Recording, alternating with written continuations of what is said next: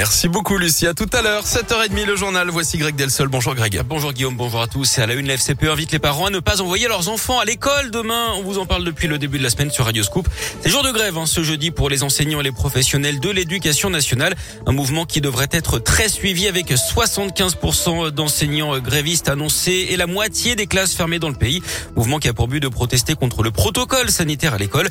Dans leur lutte, les profs et les instituts pourront donc compter sur le soutien des parents d'élèves. Pour la première fois, la FCPE, la première fédération en France, appelle les parents à ne pas mettre leurs enfants à l'école demain.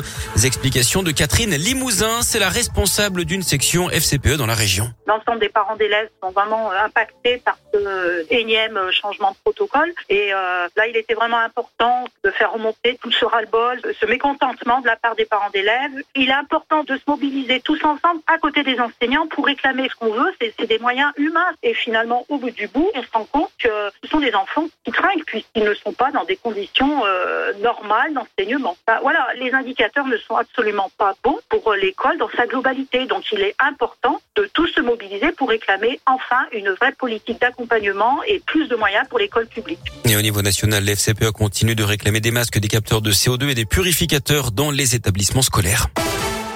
Les nouvelles admissions ralentissent dans les hôpitaux lyonnais mais les services de réanimation sont toujours quasiment saturés. C'est ce qui ressort du point hebdomadaire publié par les HCL.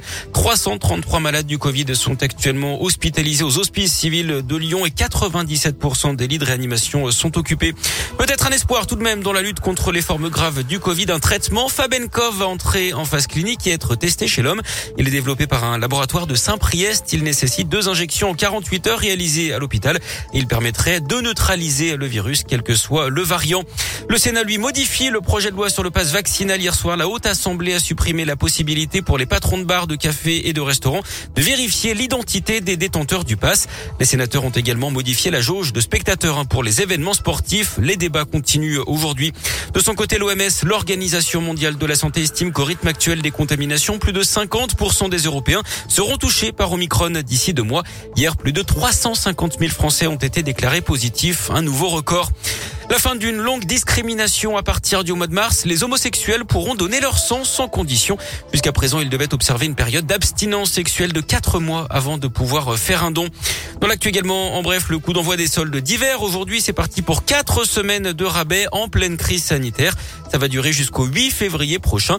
Et puis Lyon, deuxième ville la plus stressante de France. C'est ce qui ressort d'un classement établi par le journal Le Figaro. En cause, le bruit et le temps perdu dans les bouchons.